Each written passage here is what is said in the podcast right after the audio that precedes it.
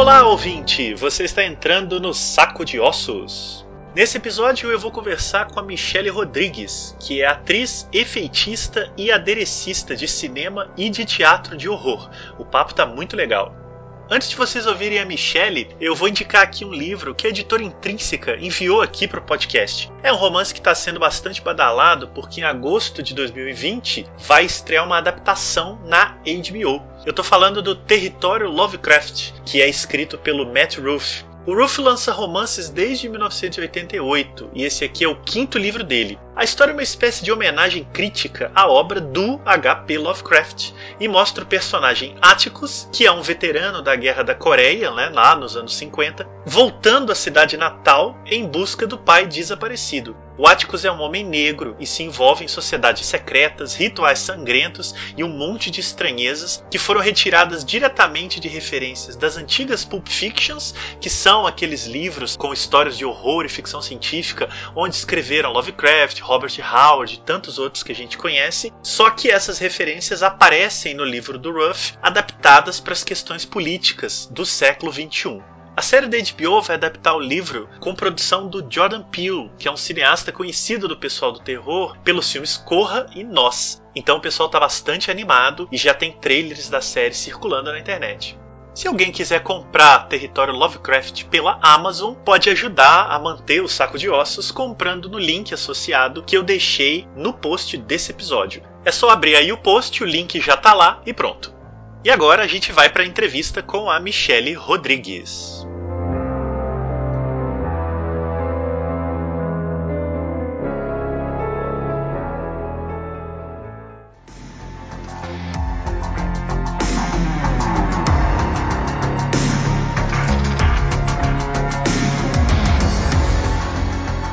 Eu estou aqui hoje com a Michelle Rodrigues, que entre vários trabalhos artísticos desenvolvidos é atriz e é técnica de efeitos especiais. Tudo bem, Michelle?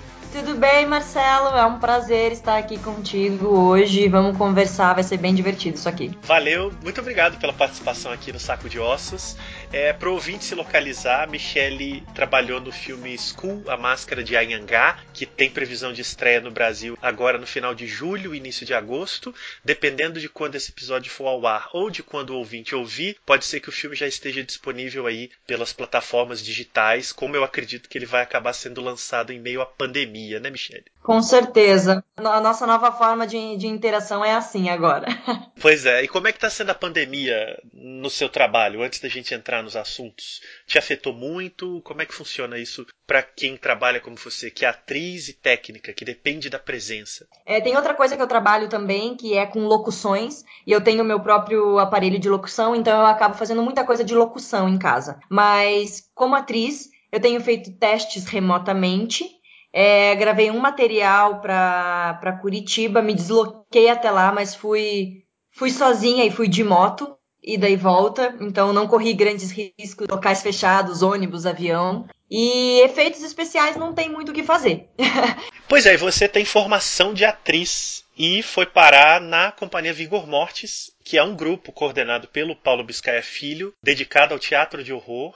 E o Paulo já foi entrevistado aqui no Saco de Ossos. Eu recomendo que quem não ouviu volte depois alguns episódios aí e escute um excelente papo com ele. E eu queria saber um pouco das suas experiências na Vigor Mortis. Mas antes, eu queria saber como foi o encontro entre vocês, você e Paulo. Como é que se deu esse encontro? Quando foi que te levou para Vigor Mortis? Bom, eu conheci a, a Vigor Mortis em 2009 eles estavam com um espetáculo em cartaz. Eu estava no meu segundo ano de formação, na cena 1. O espetáculo era Nervo Craniano Zero. E a gente, como alunos, é, se reunimos e fomos assistir o espetáculo. Foi o meu primeiro contato com a Vigor Mortis. E quando eu olhei o espetáculo, eu fiquei muito encantada.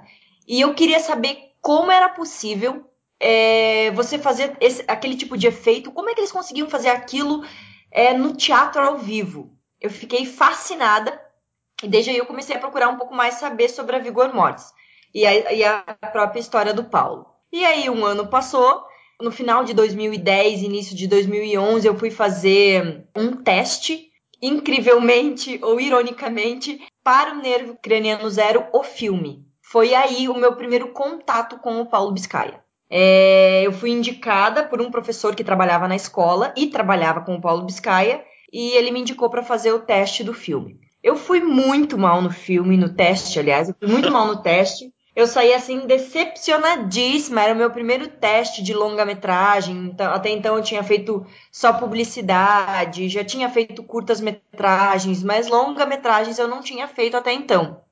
Então eu fiquei muito decepcionada, porque eu não tinha gostado do meu teste e, sa e saí chateadíssima. Por minha sorte, o, o Biscay entrou em contato comigo, dizendo que eu não tinha passado para o teste o qual eu tinha feito, mas que ele gostou muito de mim, que, que eu encaixaria em um outro personagem, que foi a que eu acabei fazendo, a Mônica Ruppel, uma entrevistadora, né?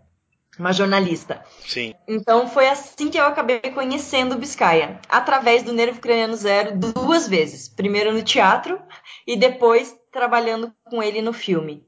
E aí só cresceu a nossa. Aí foi emendando um trabalho no outro, a gente foi emendando peças, emendando curtas, enfim, e só cresceu a nossa, a nossa amizade, tanto no trabalho quanto pessoalmente. Eu queria que você me dissesse mais sobre o que te impressionou na relação com a peça Nervo Craniano Zero. É porque falar do teatro é sempre mais difícil porque a gente não tem muito como mostrar. Talvez agora na pandemia, né, os vídeos estão pipocando, mas no Brasil não há muita tradição de teatro de terror com efeitos. Então eu queria que você dissesse o que te chamou a atenção naquele teatro que te levou a ficar tão encantada. Que efeitos eram aqueles? O que aparecia lá que diferenciava do que você já tinha visto antes? É muito específica. É uma cena de cirurgia craniana. é, onde, onde tinha sangue, onde ele abria literalmente o escopo a cabeça, né? E dava para ver o cérebro, é óbvio, né? Tudo uma maquiagem maravilhosa, com efeitos maravilhosos, efeitos práticos em cena espirrava sangue, jorrava sangue da cabeça, espirrava nos atores. E era uma cirurgia, era, era tão bonito, tão. É, era quase cinematográfico ver aquilo em cena no teatro. Que eu, eu não conseguia. Eu fiquei fascinada olhando aquilo. Eu falei, gente, como? Como faz isso no teatro? E eu fiquei encantadíssima, encantadíssima. E foi onde eu comecei, inclusive, a pensar a fazer coisas de efeito, tanto no teatro, e aí depois foi crescendo, foi para televisão e, e cinema. Foi a cirurgia craniana. Olha só, eu, foi o, próprio nervo craniano. Uhum. e era o que eu ia te perguntar, se foi ali que você se interessou em fazer efeitos, né? Mas aí você respondeu. A Vigor Mortis, ela tem essa característica muito pelo Gran Guignol, né? Você bem sabe, o Paulo estudou o Gran Guignol, inclusive no, no, nos estudos acadêmicos. Quando você foi trabalhar na Vigor Mortis, você tomou Sim. contato com o que era o Gran Guignol? Ele em alguma medida é, é, familiarizava a equipe com isso? Como é que como é que é a relação de estar na Vigor Mortis com essa tradição do Gran Guignol, desse teatro da violência, que é de onde o Paulo buscava as ideias lá desde o começo? Bom, ele sempre, ele não que ele trazia pra gente sempre numa nova produção.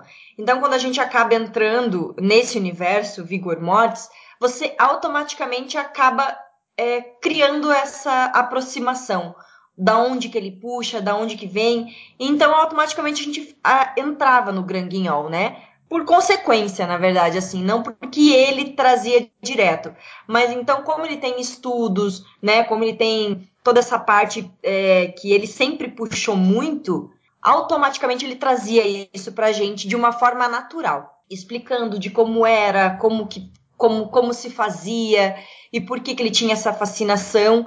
E isso vai pegando a gente de uma forma maravilhosa, assim, porque eu também acabei ficando fã, obviamente não tão fã quanto ele, que, que estudou super a fundo, é, mas a gente tem essa, essa pegada com o Granguinhol que ele traz automaticamente, assim. É, é muito natural do Biscaia isso, e é muito legal. Vou reforçar quem quiser saber detalhes sobre o Biscay e o Granguinhol, escute o episódio com ele que ele conta tudo do que era o Granguinhol, das pesquisas, da viagem que ele fez, enfim. E antes da Vigor Mortis, Michele, você tinha relação com o gênero do terror, literatura, cinema, quadrinho, televisão, seja o que fosse, ou foi ali que, que você passou a, em alguma medida, conviver com o terror? Não tinha. O meu máximo de terror foi assistir Sexta-feira 13 e Jason quando eu era criança. e se esconder embaixo das cobertas. É, basicamente, é, essa era a minha, a minha aproximação com o terror. Não tinha nada. É, e vou te contar que eu gosto muito mais de trabalhar o gênero do que do próprio gênero. Não sei se eu consegui ser clara. É, eu gosto muito das possibilidades do trabalho que o terror nos dá desse leque de possibilidades que a gente tem no terror que você não tem num drama, por exemplo. É, eu gosto muito disso que o terror traz pra gente. Então eu comecei a, a adentrar no mundo do terror pelo teatro, através do da Vigor Mortis, com certeza. E foi um desafio muito grande para você adentrar nesse ambiente, nesse universo do gênero no começo, é, não tendo essa relação com ele anterior, porque o Paulo é um nerd do terror, né? Então, como é que se dava essa relação entre você profissional ali começando num grupo com um coordenador, um diretor, um dramaturgo completamente viciado naquele gênero e como é que se dava esse encontro para gerar os trabalhos que vocês fizeram? Era um desafio muito é, complicado ou dava para tirar de letra? Sempre um desafio. Eu acho que dá para dizer que desde o início, assim, é um aprendizado. Qualquer coisa que a gente vá fazer, hoje mesmo, se eu for pegar qualquer filme de terror para fazer, ainda é um aprendizado e um desafio constante. É, de novas técnicas, novas formas. Mas o Paulo traz isso com tanta, tanta leveza que nunca foi dolorido, sabe? São sempre desafios que são gostosos, porque você você vê um caminho, ele te encaminha de uma forma clara, principalmente com a direção, ele é muito claro na direção, ele sabe o que ele quer, e isso ajuda muito o ator, o ator ou a parte técnica que está trabalhando com ele, porque ele é muito específico no que ele quer e ele consegue passar isso. Então não tem dificuldade numa direção, num, numa guia, ele está sempre pronto e disponível para tirar qualquer dúvida. Então era mais o, o desconhecido, a, a, a, começando a aprender, na verdade, como que funciona. Nossa, é assim que funciona, então, sabe aquelas pequenas coisas que fala, ah, então é assim que faz. a gente vai descobrindo junto, é um descobrimento, um desafio constante. E é muito legal. Eu, eu gosto muito do Paulo como, como diretor e criador. Ele consegue passar muito bem o que ele quer. Eu acho que os técnicos e atores em volta acabam tendo muita confiança nele para fazer isso. E na Vigor Mortis você fez muitas peças, várias delas como atriz, e também desenvolveu um trabalho de técnica de efeitos, de aderecista, que a gente vai falar um pouco mais daqui a pouco. Eu queria antes falar da parte atriz. É, foram muitas peças em que você atuou na Vigor Mortis, e tem alguma que te marcou mais por algum motivo? Lembrando que a Vigor Mortis, né, para o ouvinte aí, ela é uma companhia especializada em peças de terror com comédia. Então imagino que você, Michele, tenha feito personagens e situações bastante extravagantes lá. Nossa, com certeza. Logo depois do filme O Nervo Craniano Zero, foi em 2013, mais precisamente. O Paulo me chamou para fazer uma, um, um espetáculo junto com ele, para substituir um dos atores que não estava mais em Curitiba ele estava morando no Rio de Janeiro, estava fazendo uma novela, o Daniel Colombo, e ele pensou em substituir o ator, que seria um ator, por uma atriz, uma mulher fazendo, fazendo a cena. E eu achei genial. Então a primeira coisa que ele me falou, ele falou assim: "Você sabe andar de skate?" Eu falei: "Não, mas eu aprendo." Foi a primeira coisa. Ele falou: "Não, eu acredito que você aprende. Então, vamos lá." e ele me chamou para fazer o Marlon Brando, Whiskies, Zumbis e Outros Apocalipses. Nessa peça, eu tenho um carinho gigantesco por essa peça. Inclusive, ela está aí na nossa cartela para virar filme, né, da Vigor Mortis. A gente já tem o roteiro escrito e, e tudo mais. Agora falta só o, o financiamento para a gente conseguir tirar ela do papel. E o Marlon Brando era incrível. A minha personagem era uma sobrevivente do apocalipse zumbi e ela matava muito zumbi. Então ela era uma guerreira, ela matava com o que tinha, matava com skate, matava na, na porrada. Então eu matava uma, uma média de 30 zumbis por noite. A gente fala assim, né? Eram 15 atores que faziam zumbis. Eles entravam especificamente para lutar e morrer. E aí eles saíam de cena, se vestiam de outro zumbi para entrar de novo. Era uma loucura. Então já tive, já arranquei cabeça, espirrar sangue. Foi muito, muito legal. Isso foi 2013 e 2014. Aí na sequência eu fiz o duplo homicídio, Chaptal 20, crime no manicômio, que eu fazia uma enfermeira, muito divertido também. Toda essa tem essa pegada de terror, de comédia. Isso foi em 2015. Aí logo na sequência a gente fez o primeiro espetáculo para crianças da Vigor Mortis, que foi o Lobos nas Paredes. Lobos nas Paredes foi uma peça linda, linda, é, inspirada num livro do Neil Gaiman. Lobos nas Paredes é incrível, é, ela tem essa leve pegada de terror, né, dos lobos que saem das paredes, mas ela ainda assim é uma é para crianças, é mais infantil. Então a gente conseguiu levar a criançada com a Vigor Mortis para o teatro. Foi incrível essa peça. Logo depois veio o Nautilus, que tem essa pegada também aventureira, não tão terror. O Nautilus também a gente fez como se fosse uma sequência do 20 mil léguas submarinas, do Júlio Verne, que foi também incrível. E por último, a Macabra Biblioteca, que essa a gente estreou em 2017 e ela vem com a gente até hoje. Então, se a gente for contar aí como atriz, não tem muitos, tem cinco espetáculos. Um em cada Sim. É, de, quando eu fui entrando na Vigor Mortis. Que é até bastante para uma companhia no Brasil, né? Essa estabilidade de um espetáculo anual, né? É. A, a Vigor Mortis, ela tem essa... Ela é muito prolífica, né? isso é uma boa notícia. A Macabra Biblioteca é a Macabra Biblioteca do Dr. Luchetti, né? A Macabra Biblioteca do Dr. Luchetti. Essa é uma homenagem ao Rubens Francisco Luchetti, escritor, que foi o episódio 3 aqui do Saco de Ossos. Então, quem também quiser conhecer um pouco do Luchetti, vale a pena ouvir. É uma lenda viva da Nossa. escrita de terror no Brasil. Você chegou a conhecê-lo? Não conheço só por vídeo, né? Porque quando a gente fez o documentário através da. Acho que o Biscay deve talvez ter falado disso, da Macabra Biblioteca. Eram quatro projetos. Era um, um documentário sobre a vida do Rubens Francisco Luchetti. Então foi ele, a Cassandra e o Paulo para esse. Paulo Rosa. lá para o interior, onde o Rubens Francisco Luchetti mora, e fazer toda essa história com ele. Então eu não conheci ele, eles conheceram. A gente só se fala, só se falou por vídeo. Aí também teve o curta-metragem, As Noites de Paula Clócid, Noite de Bólicas. Também teve o quadrinho que o Zé Aguiar desenhou, que é o do Museu dos Horrores, inspirado nos Museus dos Horrores. E daí a peça. Então eram quatro produtos, digamos assim, que a Vigor Mortis fez junto com o espetáculo. São produtos que ainda estão hoje, tanto, tanto a história em quadrinhos, a HQ, quanto o curta-metragem, enfim, e o documentário com o Rubens Francisco Luchetti. Que legal. É, e o Luchetti ele não sai lá da toca, então tem que ir lá no interior, ele já está com 90 anos, é uma figura.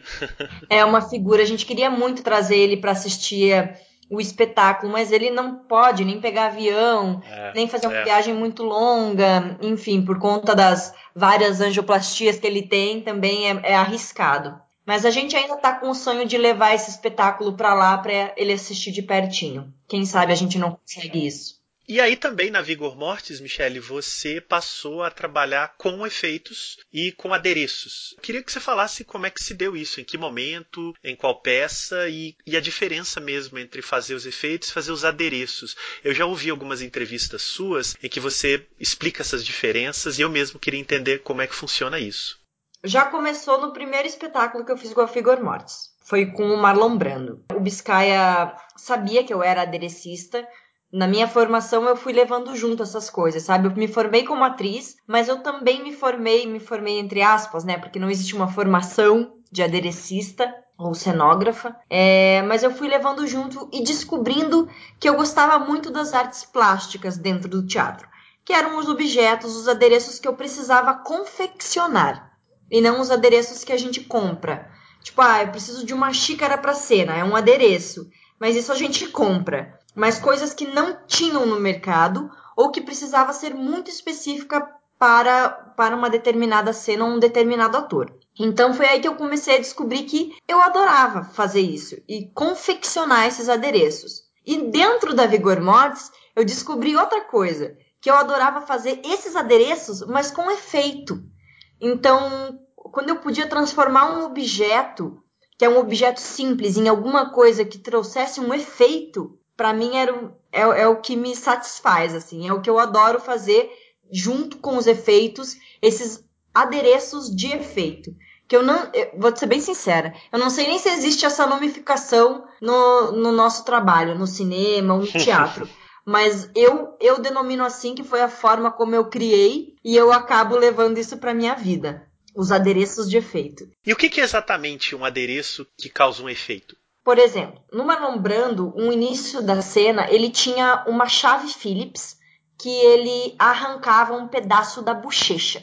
E nessa chave Phillips, ele também fincava no olho de um zumbi. Mas eu preciso que essa chave Phillips não machuque nem ele e nem o zumbi, né, na, na, na sequência. Então, eu desmontei a chave Phillips, tirei a parte comprida da própria chave, mantive o cabo e eu coloquei um imã na ponta. Então, quando ele ia lutar com o, com o zumbi precisava grudar isso em algum lugar no zumbi, ele tirava a ponta, né? A ponta da chave Phillips e ficava só com o cabo. E nisso pegar, no, que não teria problema nenhum. Entre, cara, muitos outros. Por exemplo, para mim, um adereço de efeito que é, talvez no cinema a gente chamaria de props, é um, são garrafas que a gente quebra. No Marlon Brando, a gente quebrava uma garrafa por, por espetáculo.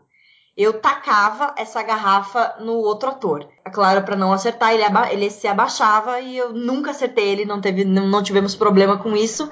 E a garrafa espatifava no cenário. Então, para mim, esse também é um adereço de efeito. É um adereço que ele é mais que um objeto ele tem alguma coisa que o diferencia, ou que ele se transforma, ou que ele, ele tenha alguma coisa específica na cena, como a garrafa que era quebrada, ela estava lá bonitinha com o rótulo, mas ela é uma garrafa própria para ser quebrada. Eu denomino assim: os adereços normais e os adereços de efeito, que vão trazer alguma coisa para a cena. Dos efeitos práticos nas peças, que tipo de coisa você desenvolvia e desenvolve? Bom, no próprio Marlon Brando, além da garrafa, tinha algumas coisas, alguns objetos pequenos, assim, né? Adereços pequenos. Além da garrafa que a gente fazia para quebrar, além desse, dessa chave de fenda, a gente também tinha um tiro, que no início da peça tinha um tiro no início e um tiro no final, onde a gente queria que explodisse a cabeça do zumbi. Como fazer isso? Na época eu desenvolvi uma outra pessoa que estava trabalhando comigo como aderecista nessa, no espetáculo, o Diego Perim. Ele, a gente desenvolveu um tiro que era uma uma tractana, literalmente uma tractana de PVC, onde na ponta tinha um sangue com uns pedacinhos de, de poliuretano que ou pão mesmo para fazer com que parecesse o cérebro e a gente calibrava, enchia de ar e ela disparava. Quando ela disparava, a boquinha do cano, que ficava na lateral do corpo dela, ela, dispa ela disparava isso, a própria atriz que fazia zumbi, ela disparava na hora que ele atirava e jorrava aquele sangue com aqueles pedacinhos para trás. E ela morria. Então foi aí que eu comecei a, a desenvolver essas coisas de efeito para os espetáculos da Vigor Mortis, principalmente. Aí foi entrando. Eu não sei se eu vou lembrar de todos os adereços que eu já fiz, mas no, no crime do manicômio tinha coisinhas pequenininhas, como um relógio que a gente colocou um arduino que o relógio ele andava sozinho muito rápido em determinada hora para mostrar que o tempo passou. Eram pequenas coisas. Os lobos nas paredes, a gente fez uh, as cabeças dos lobos com uma tractana que abria a boca através de uma, de uma chave que vinha na mão, como se fosse uma, um freio de bicicleta. E a gente abrindo, toda vez que a gente falava, apertava na mão e a boca da, do lobo mexia. Coisinhas assim, sabe? Coisinhas pequenininhas. É, no Nautilus, em específico, eu, eu fiz o cenário, assinei como cenógrafa, e era um cenário muito legal, que tinha um motor embaixo e o cenário balançava como se fosse um submarino. Então ele fazia quedas de um lado, quedas de outro, e foi muito bacana também. E a última macabra, que eu posso dizer assim de mais é, sangrento que a gente tem, é uma morte no final do espetáculo, onde eu corto a jugular do ator. E aí ele jorra sangue no palco pela jugular. Essa é a mais, é a mais divertida, assim, e última das coisas que a gente fez. Que também é com uma tractana que eu, eu desenvolvi junto com um ator, que é o Paulo Rosa, onde ele desenvolveu uma bombinha que bombeava um sangue que a gente colocou nas costas dele, dentro de uma bolsa de soro, com toda tractanada, com caninhos, para passar com um caninho que vinha até a, a, garganta dele e com um botãozinho que ele mesmo acionava. Quando eu cortava, ele acionava o botãozinho e jorrava sangue. Essa acho que foi a última tractana. E sempre coisas divertidas, assim, que a gente possa Sim. brincar com isso. Muito legal. E isso te levou eu não sei se isso te levou, mas na trajetória que você foi desenvolvendo, você foi trabalhar no Cinelab com o pessoal da Infravermelho, né? O Capel Furmo, o Armando Fonseca, o Rafael Borg. Em que momento o Cinelab apareceu? Eu sei que vocês se conheceram num evento de terror em Curitiba. Sim. Que foi no Grotesco Vision, né? Organizado pelo Paulo. E como é que se deu essa, essa aproximação que foi te fazer trabalhar com eles do Cinelab? Foi, a gente se conheceu lá, eu conheci eles como atriz, né? Eu estava entrevistando eles e né, nesse cenário de entrevista da Grotesque Vision tinham alguns adereços meus, é um polvo, inclusive que eles adoraram um polvo que eu fiz à mão para um espetáculo é, até que é um espetáculo da Vigor Mortis mesmo. Acordei cedo no dia em que morri. Aí, conversando com eles, eles ficaram, meu, de quem que é esses adereços? O que, que é isso? De quem, quem que fez? E o Biscaia falou na época, foi a Michelle que fez. Como assim você faz? Eu falei, sim, eu trabalho com isso, eu gosto muito de fazer adereços, efeitos dentro dos adereços e efeitos em geral. Nessa época, eu também já trabalhava, eu, já, eu comecei a trabalhar em 2011 com a Mini Arte, que é uma empresa que trabalha com cenários, adereços e efeitos, inclusive lá em Curitiba. Então eu comecei a trabalhar com eles e aprendi muita coisa com eles. Só que era mais voltado para publicidade e cinema, então não tinha nada a ver com teatro. Então, com teatro trabalhava na Vigor Mortis e publicidade, cinema é, com efeitos com a mini arte. Quando o Biscaia falou isso de, dos meninos, eu falei, aproveitei, eu já estava morando em São Paulo, tinha me mudado aquele ano, e falei, ó, Aproveitando, eu tô morando em São Paulo. Quando vocês precisarem de alguma coisa, de alguma ajuda, podem me chamar que eu super vou. E a gente se deu muito bem de cara os, com, com os meninos, assim. A gente parecia que a gente já se conhecia há anos. Foi muito legal esse encontro. Eu voltei para São Paulo, eles também voltaram. E já no final do ano ali, isso foi outubro, novembro, Grotesco Vision, se eu não me engano, no início do ano seguinte, o Capel me, me manda uma mensagem, Michele, tô precisando de uma de uma pessoa para trabalhar comigo num filme, fazer efeito. Vamos? Eu falei, bora. Bora lá. E foi aí que a gente começou a trabalhar junto, que foi nos Exterminadores do Além versus a Loira do Banheiro, o filme do Danilo Gentili, que agora virou série, daí desvirou, não sei que em que pé está nesse momento. Mas o filme foi lançado.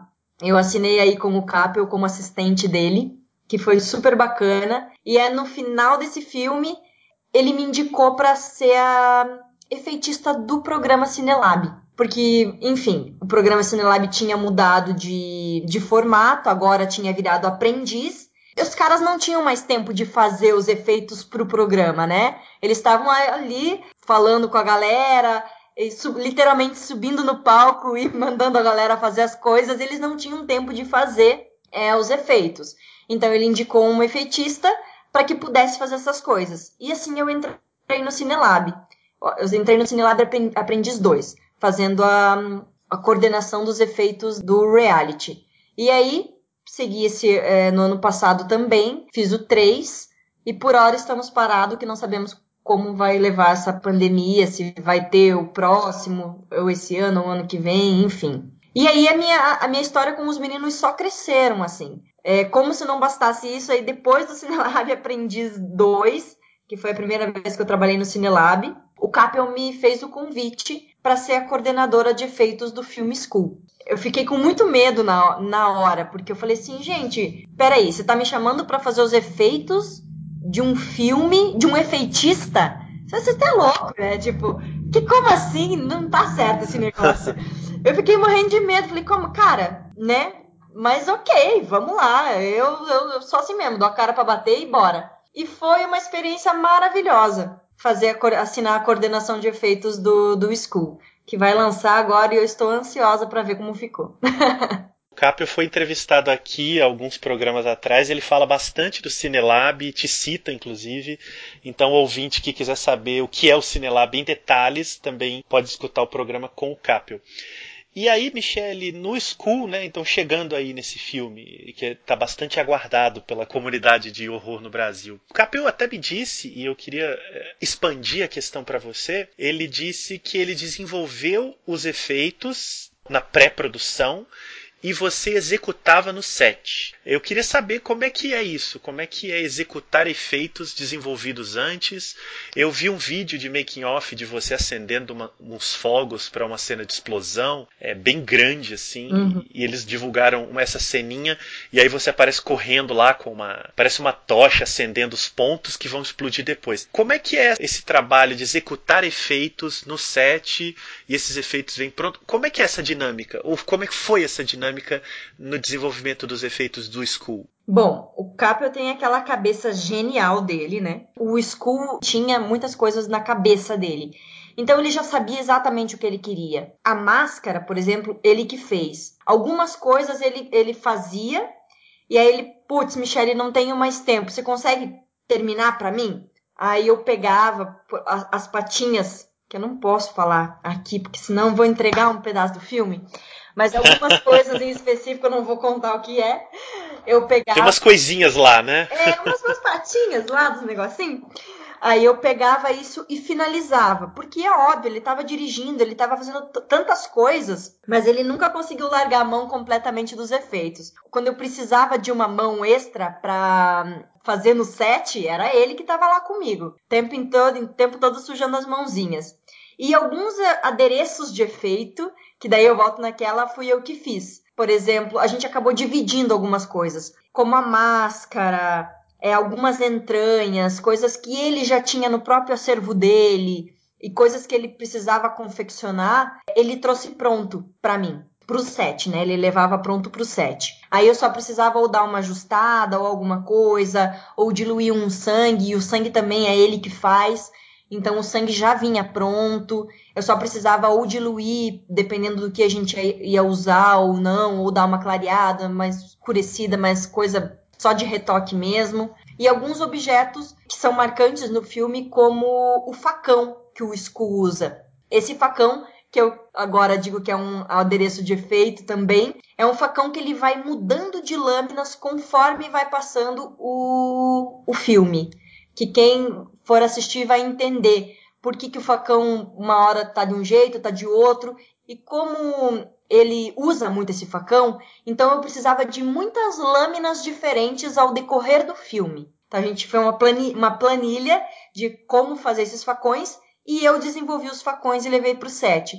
Então a gente juntou as coisas que ele faz com as coisas que eu faço, a gente levou para o set. Quando eu conseguia executar sozinha, eu fazia, senão ele estava sempre lá comigo, botando a mão na massa, mas mais propriamente dito, a mão no sangue. A gente fazia acontecer no set. E é óbvio que às vezes na correria de tudo, às vezes o Capo não conseguia me explicar direito o que ele queria. Porque estava tudo tão na cabeça dele que às vezes ficava tipo, era alguma coisa muito específica que ele já sabia que ele queria daquela forma e que às vezes eu tinha que dar um jeito de arrancar dele. Falava, mas, mas vem cá, me explique direitinho isso aqui. Aí ele ia falando, ele falando, ah, então tá, então vamos. E aí a gente desenvolvia junto pra cena. Mas é, é sempre muito gostoso trabalhar com ele. Ele é, ele é um gêniozinho, assim. E a gente encaixa legal os pensamentos. Apesar de ter essas horas, assim, que fica que fica só na cabeça dele e que eu tento extrair o máximo que eu consigo, é bem bacana. tive a oportunidade de ver o filme já e, e, os efeitos são realmente impressionantes. Eu acho que é um dos grandes trabalhos nessa seara no Brasil dos últimos anos. E eu queria saber como é para você. Eu, eu, acho que, salvo engano, né, o School é o, primeiro grande trabalho que você faz com efeitos para cinema. E, e é um filme muito focado nisso, né, os efeitos de morte, de sangue, de crimes.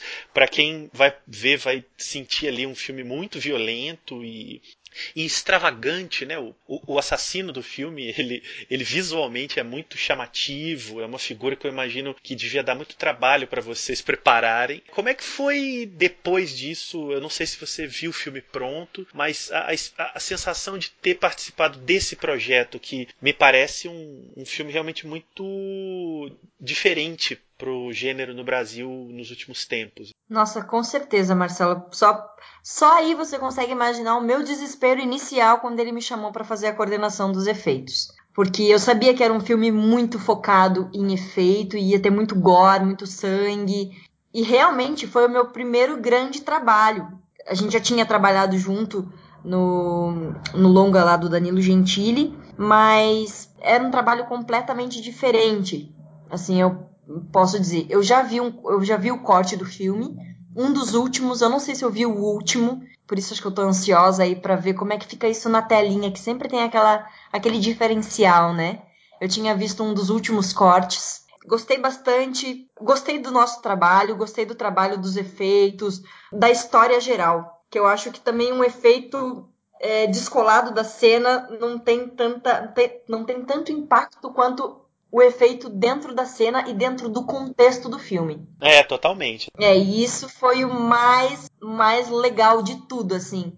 E foi muito gostoso como profissional ver a confiança que o Capel depositou em mim, mesmo sendo uma pessoa que ele nem tinha trabalhado tanto assim. E ainda falei para ele, Capel, você tem certeza? Tipo, dele, não, Michelle, vamos lá, confio. Falei, então tá. Ele falou, se eu, não, se eu achasse que não, já não tinha nem te chamado. Falei, bora, então bora. E quando eu até falei de um grande trabalho, até por ser um trabalho muito pessoal, é um trabalho muito pessoal do Capra, do Armando, e naturalmente eu imagino essa pessoalidade vai para você, que já trabalha com eles, que tem que, em alguma medida, é, é, encontrar ali essa sintonia que eles estão entregando para um projeto que é muito deles mesmo, né? E aí você falou uma coisa que me interessa muito também saber de você, é essa relação do efeito com a cena quando você vai fazer os efeitos, tanto no school, mas até em outros trabalhos que você fez também no teatro, ah, você se relaciona também profundamente com o teor da coisa toda? Em que medida o teor, a cena, afeta aquilo que você desenvolve para os efeitos? Atravessa muito? Procuro eu não. eu acho que depende. Porque como a gente trabalha com muito sangue, é sempre muita morte, muito gore, nesses casos em específico se a gente ficar focando nisso, acho que vai dar um peso, um peso para você que não precisa, né? É uma arte, eu acho que a gente tem que estar tá ali, a gente está ali em prol daquilo, para fazer funcionar da melhor forma possível. Então eu eu, eu, eu fico muito descolada, assim, sabe? É, descolada no sentido de, de cena e de ação, para que não para que, que não atrapalhe de certa forma.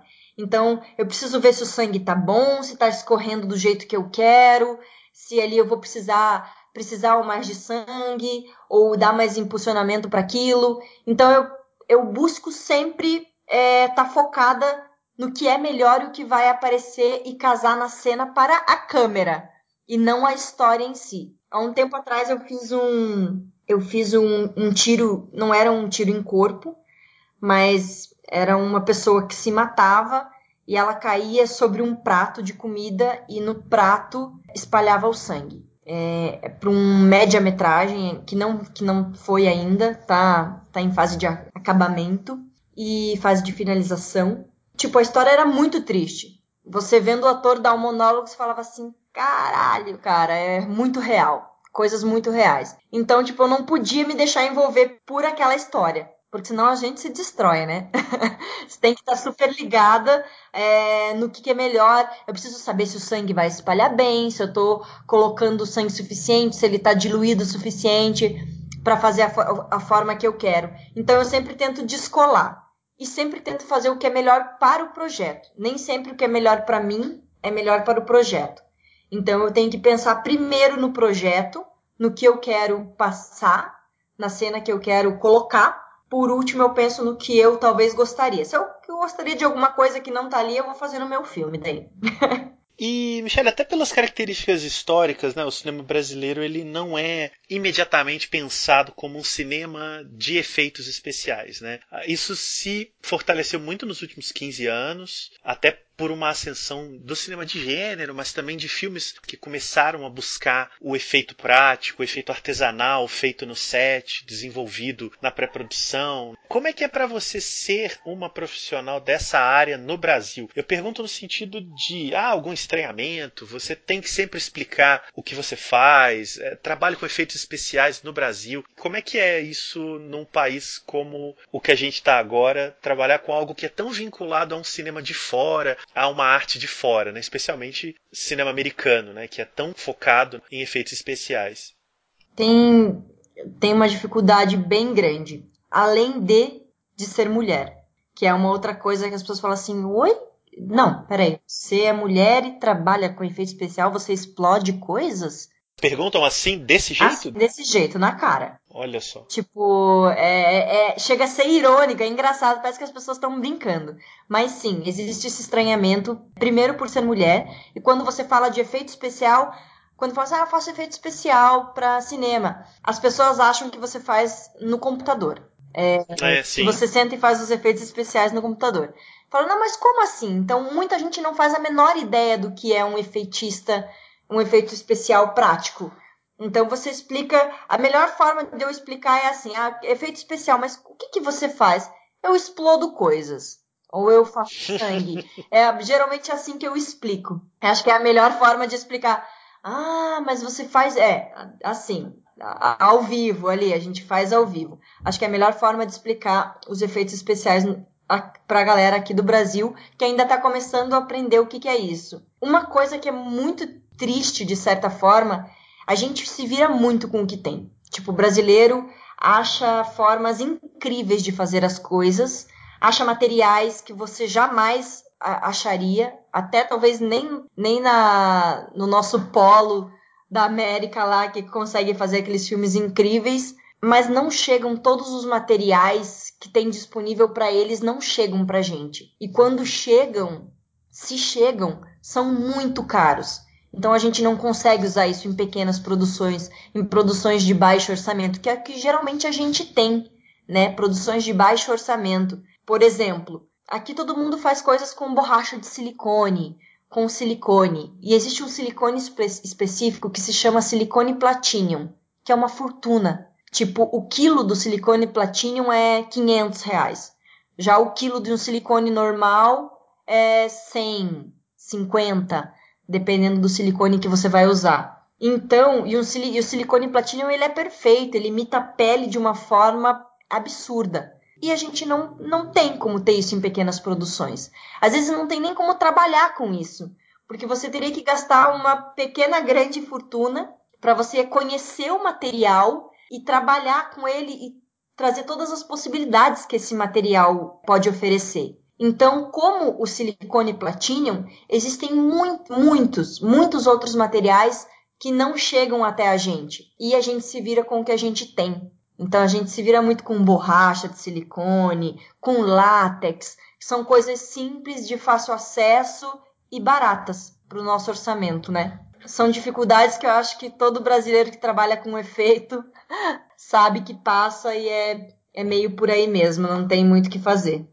esperar que um dia possa vir, né? Mais acessível, que a gente possa melhorar a qualidade das coisas que a gente faz, também melhorando a qualidade do, do material. A gente está gravando isso 21 de julho de 2020 e você está, estava numa série da HBO pré-pandemia como atriz. É isso? Eu queria que você comentasse um pouco desse trabalho dentro do que pode ser comentado. dentro do que é ótimo isso. Bom, o projeto ainda se chama A Névoa. Ele mudou de nome uma vez. Ele se chamava Os Esquecidos e por último foi A Névoa. É, foi um projeto que eu entrei desde o meio do ano passado, fazendo os testes e tudo mais. Ele tem uma é uma série, a nova série da HBO tem uma pegada tem uma pegada de terror, suspense muito legal, que eu falei assim, cara, adorei porque eu tô entrando muito é, na área que eu já tô um pouco acostumada a trabalhar. Sim. E, mas como atriz, né? Então eu não cheguei, a gente começou a gravar ela em fevereiro, mas dia 15 de março eu estava trocando de figurino quando a figurinista falou: pode tirar o figurino, porque encerrou as gravações, todo mundo vai para casa. E foi uma tristeza, era o meu primeiro grande trabalho de série, que eu estava fazendo como uma personagem muito legal, como uma, uma das atrizes principais, né, do elenco principal. E eu fiquei muito triste, porque eu falei, gente, agora tem que esperar mais um ano. E é provavelmente o que a gente espere. É um projeto muito legal, com pessoas muito legais. Quem faz os efeitos da série é a Thais Vale.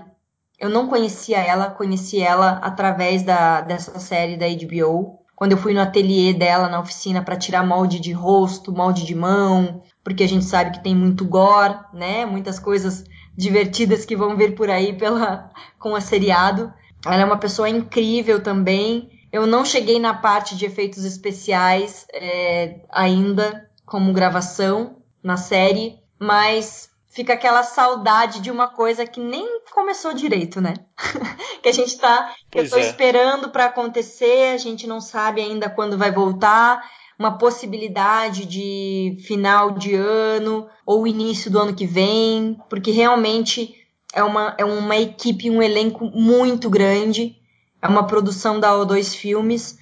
Não tem como fazer um, um set pequeno como como assim de cine tá pedindo pra galera, né? Que são 20 pessoas no máximo. Imagina, 20 pessoas a gente tem no elenco facilmente. Fora toda, né, toda a galera de produção, figurino, cenário, enfim, técnicos, maquinistas e toda a parte que a gente sabe que é estritamente necessária. Então a gente, por hora, está aguardando novas coisas, mas é uma série muito legal que vai vir aí com um pouco mais forte desse terror no Brasil e suspense, que tá muito bacana. Tô ansiosa para voltar a gravar. Ok, Michele, muito obrigado. Valeu pela conversa, parabéns pelos trabalhos reforçando que o School, a Máscara de Anhangá, vai estar em exibição no Fantaspoa, que esse ano é uma edição online, vai ser realizado entre 24 de julho e acho que 2 de agosto, então dependendo aí de quando esse programa está sendo ouvido, ainda dá para ver. Acredito que o filme vá ser exibido posteriormente em outras plataformas, então fiquem ligados nas redes, o School está divulgado em todas as redes sociais. E obrigado a você, sucesso aí com os trabalhos. Imagina, Marcelo, eu que agradeço a oportunidade de estar aqui com você falando um pouquinho mais desse trabalho ainda tão pouco disseminado no Brasil, mas que existem profissionais incríveis e que com certeza a gente está numa ascensão aí. Foi um prazer mesmo estar aqui contigo.